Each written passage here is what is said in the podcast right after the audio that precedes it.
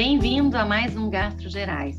Eu sou Fernanda Osório e hoje nós vamos conversar com a doutora Carolina Antonieto, clínica geral e residente de gastroenterologia, sobre a síndrome hepatopulmonar.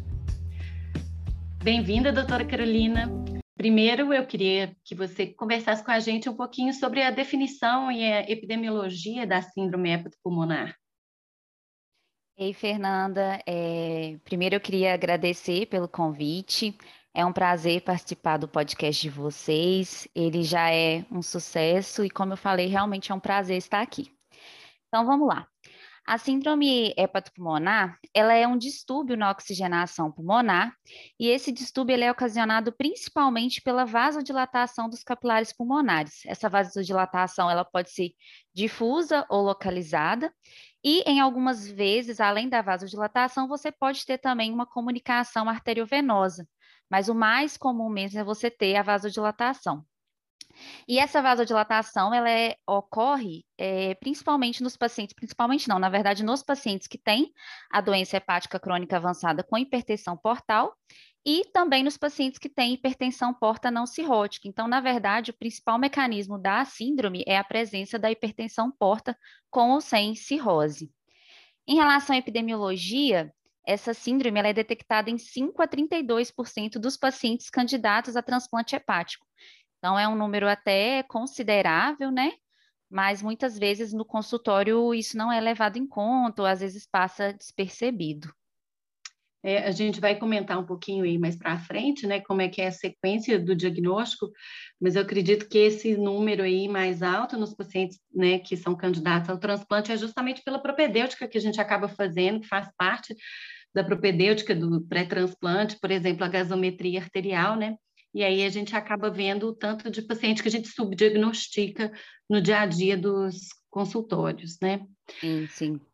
É, e, Carol, quando então que é que tipo de paciente, quando que a gente vai suspeitar da síndrome nos nossos pacientes de consultório, por exemplo? Então, assim, sempre ficar atento para o paciente que tem a cirrose com a hipertensão porta, mas também lembrar dos pacientes não cirróticos que têm hipertensão porta, que a gente vê muito, por exemplo, no nosso ambulatório, os pacientes que têm uma esquistossomose hepatosplênica, esses pacientes, eles são suscetíveis a desenvolvimento da síndrome hepatopulmonar. Então, sempre ficar atento nesses pacientes. A questão do exame físico, muito importante, olhar a saturação desses pacientes, ficar atento à queixa de dispneia. A dispneia é o principal sintoma, então você tem que sempre estar atento a isso para poder diagnosticar. É, então, basicamente, nesse paciente né, da queixa da dispneia, né, e naquele que você detectou aí por causa de alguma coisa no exame físico, essa é uma saturação mais baixa. A, a queixa da dispneia, a gente estava comentando a respeito disso, que muitas vezes o paciente é cronicamente tem essa dispneia, está adaptado a ela, né? Ou já não Sim. faz certas coisas que vão dar o sintoma nele. Então, muitas vezes a gente esperar é, no paciente a queixa, pode a gente, talvez seja por isso que a gente sub, subdiagnostica também. Sim, é, sim. E quais são os principais diagnósticos diferenciais, assim, quando a gente começa a suspeitar nesses pacientes, Carol? Então, é, a síndrome hepatopulmonar está presente nos pacientes hepatopatas e tem uma outra é, doença também presente nesses pacientes que faz a gente confundir um pouco, que é a hipertensão porto-pulmonar. Eu vou falar só resumidamente dela, mas o que, que ela é? Ao contrário da síndrome hepatopulmonar, em que você tem uma vasodilatação dos capilares pulmonares, na hipertensão porto-pulmonar, você tem um aumento da resistência vascular pulmonar. Então, ela tem uma vasoconstrição e proliferação do endotélio músculo liso, levando à hipertensão pulmonar nesses pacientes. O diagnóstico você suspeita pelo eco, mas ele é firmado mesmo pelo cateterismo cardíaco direito. Nesses pacientes, às vezes você vai propor uma terapia vasodilatadora e a questão que é válida assim comentar é que pode coexistir com a síndrome hepatopulmonar. São duas entidades diferentes, mas que podem estar presentes é, no mesmo paciente. Outro diagnóstico diferencial são os chantes intracardíacos, principalmente no paciente que tem forame oval patente. Esse paciente ele vai se apresentar com o que a gente chama de síndrome platipneia ortodeóxia, que é a alteração da saturação quando o paciente passa da posição supino para a posição vertical, e as outras patologias pulmonares também, o hidrotórax muito presente no paciente cirrótico, então a gente tem que fazer diagnóstico diferencial com isso, malformações arteriovenosas ou qualquer outra pneumopatia mesmo. Uhum. Então, você já falou aí um pouquinho da, da, da platipneia. Fala, explica para a gente, então, esses sintomas, as queixas, a gente falou da dispneia, o que que, quais são os principais achados nos pacientes que têm a síndrome hepatopulmonar? Na verdade, assim, é muito comum falar da platipneia, da ortodeóxia, como sintomas e sinais clássicos da síndrome hepatopulmonar, né? Eles são achados específicos, não são patognomônicos, mas eles não estão presentes em todos os pacientes com a síndrome. Só para exemplificar, é, na verdade, para falar melhor disso, a platipneia, ela é a piora da dispneia, induzida pela mudança para a posição vertical e aliviada na posição de decúbito dorsal. A ortodeóxia é uma alteração ou na PaO2 ou na saturação de O2, induzida pela essa alteração de posição. Na PO2, você tem que ter uma alteração em mais de 4 milímetros de mercúrio e na saturação de O2 em mais de 5% quando o paciente se move da posição supino para a posição vertical, melhorando quando ele volta para a posição reclinada. Mas, na verdade, o principal sintoma da síndrome é a dispneia. Então, né, não necessariamente o paciente tem que apresentar a platipneia. E sempre ficar atento a outros sinais também, como a presença de aranha vascular, baqueteamento digital. Às vezes o paciente já tem uma hipoxemia mais grave, vai se apresentar cianótico, e às vezes ele já até tem uma outra gasometria feita em outro contexto, com a PO2 menor do que 60. Tudo isso sugere a presença da síndrome hepatopulmonar. É, e como você falou, realmente nem todo mundo vai ter essa platipneia ortodeóxica, em torno de 25, né, 20 a 30% que a gente viu mais ou menos, né, Carol? Exatamente. É, então, Carol, a partir desse grupo de pacientes que a gente suspeita, é, qual que vai ser a sequência propedêutica, qual que vai ser a sequência que a gente vai ter que fazer para fazer o diagnóstico? Ah, isso é importante. Então, o diagnóstico, a primeira coisa que você tem que ter, e é o mais importante que a gente fala que passa despercebida, é a suspeita. No paciente que tem sintoma ou que você nota o baqueteamento, alguma coisa que te chama a atenção para a síndrome hepatopulmonar, você vai olhar a saturação desse paciente na posição sentada em ar ambiente. Se o paciente tem uma saturação menor do que 96% em ar ambiente, você vai solicitar uma gasometria arterial para esse paciente. Essa gasometria, lembrando que tem que ser coletado com o paciente na posição sentada. E se essa gasometria apresentar uma PaO2 menor do que 80 milímetros de mercúrio ou um gradiente alvéolo arterial maior do que 15 milímetros de mercúrio, esse paciente ele tem uma chance de ter a síndrome hepatopulmonar, e aí a gente vai solicitar o ecocardiograma transtorácico contrastado, que é o que a gente chama de ecomicrobolhas. Então, só para explicar um pouco como que funciona esse exame, você vai injetar a microbolha no paciente pelo acesso periférico. Essa microbolha vai contrastar o coração do lado direito e se houver a presença de shunt, a microbolha vai passar para o lado esquerdo do coração. Na síndrome hepatopulmonar, o que a gente espera é que essa passagem das microbolhas para o lado esquerdo do coração ocorra aproximadamente após três a seis ciclos cardíacos.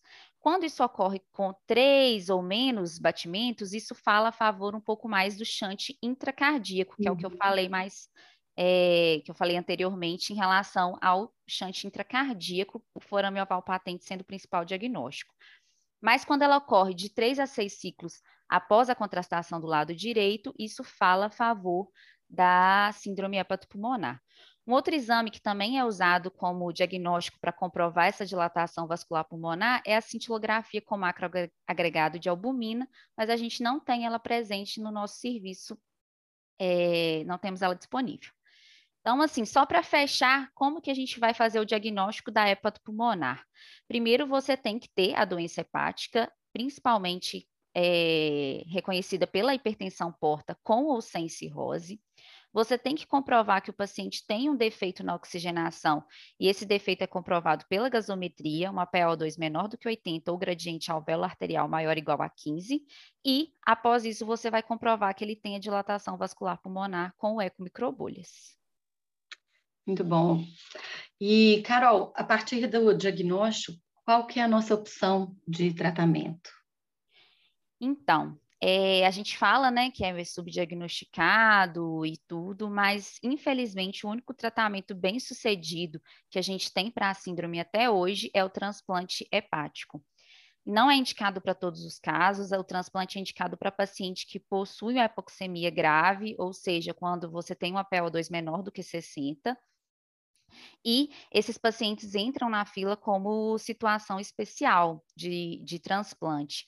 Para você fechar é, essa situação especial, ele tem que apresentar duas gasometrias em ar ambientes com a PO2 menor do que 60, e esses exames têm que ser realizados com um intervalo máximo de seis meses. Apresentando isso, o paciente pode entrar para transplante. E uma coisa que, assim, é válido comentar é que nem todos os pacientes vão ter uma resposta ao transplante. Alguns pacientes não vão melhorar dessa, dessa vasodilatação pulmonar após o transplante.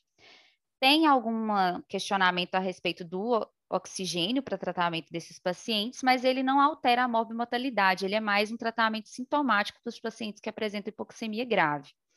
Em relação ao uso de drogas, colocar TIPs, nada disso é recomendado para o tratamento da hepatopulmonar.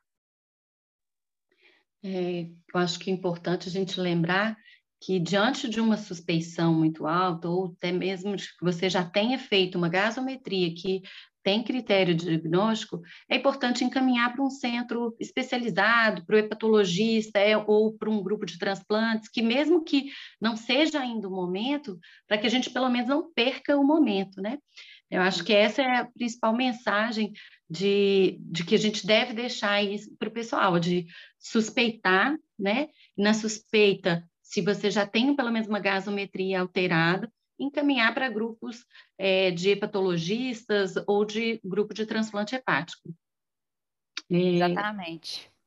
É, quanto mais cedo você deixa tudo pronto e o paciente transplanta, claro que ele tem que ter uma hipoxemia grave menor do que 60, mas quanto mais cedo ocorrer o transplante, maior a chance de resposta. Se o paciente já tem uma hipoxemia muito avançada, menor a chance de resposta do transplante.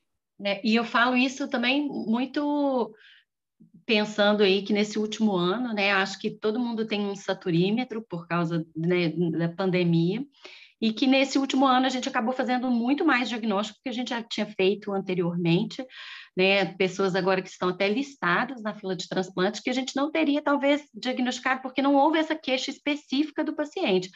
Teve uma paciente, né, que até queixava dessa dispneia, que é a que está listada, mas já teve outros pacientes que, sem a queixa, que foi diagnosticado porque estava com a saturação baixa, a partir daí a gente é, seguiu com a propedêutica. Então, eu acho que a, a, tendo o saturímetro à mão também é uma coisa importante da gente lembrar disso, fazer parte do exame físico, né?